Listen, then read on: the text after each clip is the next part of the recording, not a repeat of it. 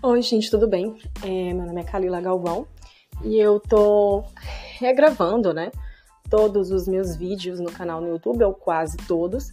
E uma boa parte deles eu vou fazer em forma de áudio, tá? Porque é mais fácil e mais prático. A gente sabe que tempo hoje é uma coisa, é um recurso bem escasso. Vocês vão perceber que minha voz tá um pouquinho rouca, tá? Porque eu fiquei gripada esses dias, né? Nem fui curtir carnaval. Acho que se eu fosse, eu não tinha ficado gripada. Mas é um detalhe. Bom, a gente vai falar aqui sobre formas né, de trabalhar no home office. E uh, existem milhares, né? É, na época que eu postei esse vídeo, é, foi bem antes da pandemia, né? Bem antes, foi logo quando eu comecei o canal. E na época não tinha tantos, né? Tantas opções de trabalho home office. Hoje em dia é muito mais comum você ver alguém que trabalha em casa.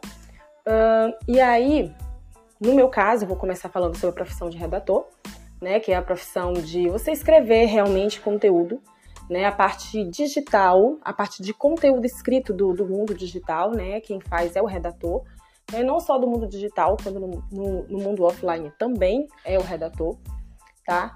Um, mas eu vou falar mais propriamente do digital porque é onde eu trabalho desde 2013, né? Considerando que estamos em 28 de fevereiro de 2023, quando estou gravando aqui, são quase 10 anos aí de estrada. Bom, a carreira de redator, é, ela, você pode encontrar vários outros tipos de redatores, tá? O redator é gênero, então tem umas espécies. No meu caso, eu sou redatora SEO, que é uma especialidade dentro da área de redação web. Você pode encontrar o copywriter, que é o profissional é, que trabalha mais com lançamento de produto e tudo mais. Uh, você pode encontrar o redator publicitário, né, que é aquela, aquela pessoa que cuida mais da parte de publicidade mesmo, assim, né? Tipo, outdoor, é, e essas é, é, propaganda na TV e tal, chamadas, né? Mais, mais coisas mais rápidas, né? Aquelas frases mais curtas.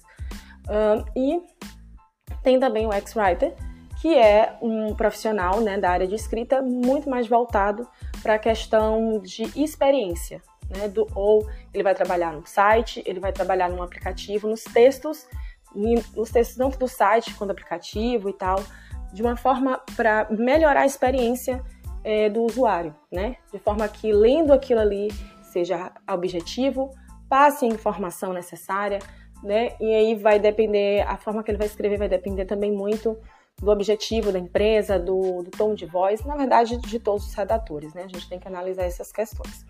Uh, outras formas de ganhar dinheiro em casa, por exemplo, dentro do marketing digital, a gente tem, por exemplo, profissional de gestor de tráfego, né, que ele faz anúncios nas redes sociais, né, Instagram, Facebook, e ele vai fazer análise de métricas para saber se aquele anúncio está dando certo, se não está dando certo.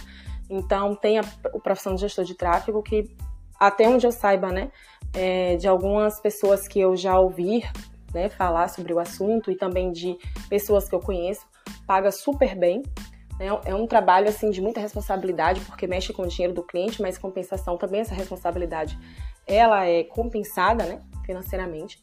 Uh, tem o social media, que é a pessoa que cuida das redes sociais, né? Faz a programação dos conteúdos, é, faz a análise das métricas também, só que de forma orgânica, no caso, sem a, o pago, né? Sem, a, sem, sem os anúncios, né? A análise da, dos anúncios vai por, é por conta do tráfego pago, né? Do gestor de tráfego e o social media ele faz a parte da análise do orgânico. Então, e aí ele vai fazer também a partir desse, é, desse de, dessa análise, ele vai direcionar, né, para é, no caso, ou o analista de conteúdo ou o redator, qual conteúdo é mais interessante, né, os próximos conteúdos para postar nas redes sociais. E aí a gente tem uma grande variedade. Aí vem analista de conteúdo, vem é, várias, várias e várias e várias profissões dentro do marketing que podem ser realizadas de forma home office, né? como o analista de SEO, o analista de conteúdo, enfim. Uh, e claro, né, todas as outras opções que a gente tem, por exemplo, de é, vender comida né, em casa. Né? Hoje em dia essa coisa está muito comum né? Você às vezes você compra um curso online, aprende a fazer, por exemplo, docinho para festa, fazer bolo de pote, ou então fazer é, comidas variadas, né, de fitness, direcionadas para um público mais é, saudável, então que tem uma restrição alimentar, por exemplo, sem glúten. que são coisas que estão muito né? É, tem a questão também de tipo você vender um curso, né? Você usar a sua habilidade, o seu conhecimento, você faz um curso online e você vende esse curso. Então é uma forma também de você estar trabalhando em casa. Né? Hoje em dia, com a questão do meio digital, você consegue dar aulas, né? Você consegue montar mentorias online. Então assim é muito vasto. As opções, as mil e uma opções de é, formas de trabalhar em casa, né? Inclusive, é, pode ser uma oportunidade né, para você mudar de carreira, por exemplo, que foi o meu caso, né? Eu sou formada em fisioterapia, mas comecei a trabalhar como redatora e foi uma transição totalmente, né, aí de carreira, tipo da área de saúde para a área de comunicação, né? E hoje assim, eu eu percebo assim que eu tenho 100% certeza que eu fiz o que eu deveria ter feito realmente, né? É, ou então, você não quer sair do seu trabalho, né? Ou você quer uma grana extra. Por exemplo, é, eu já tive uma aluna que ela é servidora pública e ela é, queria tirar uma grana extra como redatora. Então, que não interfere, né? É, você vai, em caso quem é servidor público, tem que olhar a legislação né, do seu do seu estado, da sua, da sua cidade, ou no caso a legislação do servidor público federal, né, para poder, mas na maioria, da grande maioria dos casos, né, servidor federal eu sei que pode é, abrir empresa, porém com algumas restrições, mas pode. Então tem como sim você ganhar uma renda extra, ainda que você não pretenda sair do seu emprego atual. Então tem muitas opções, muitas formas, tá? É claro que assim, né?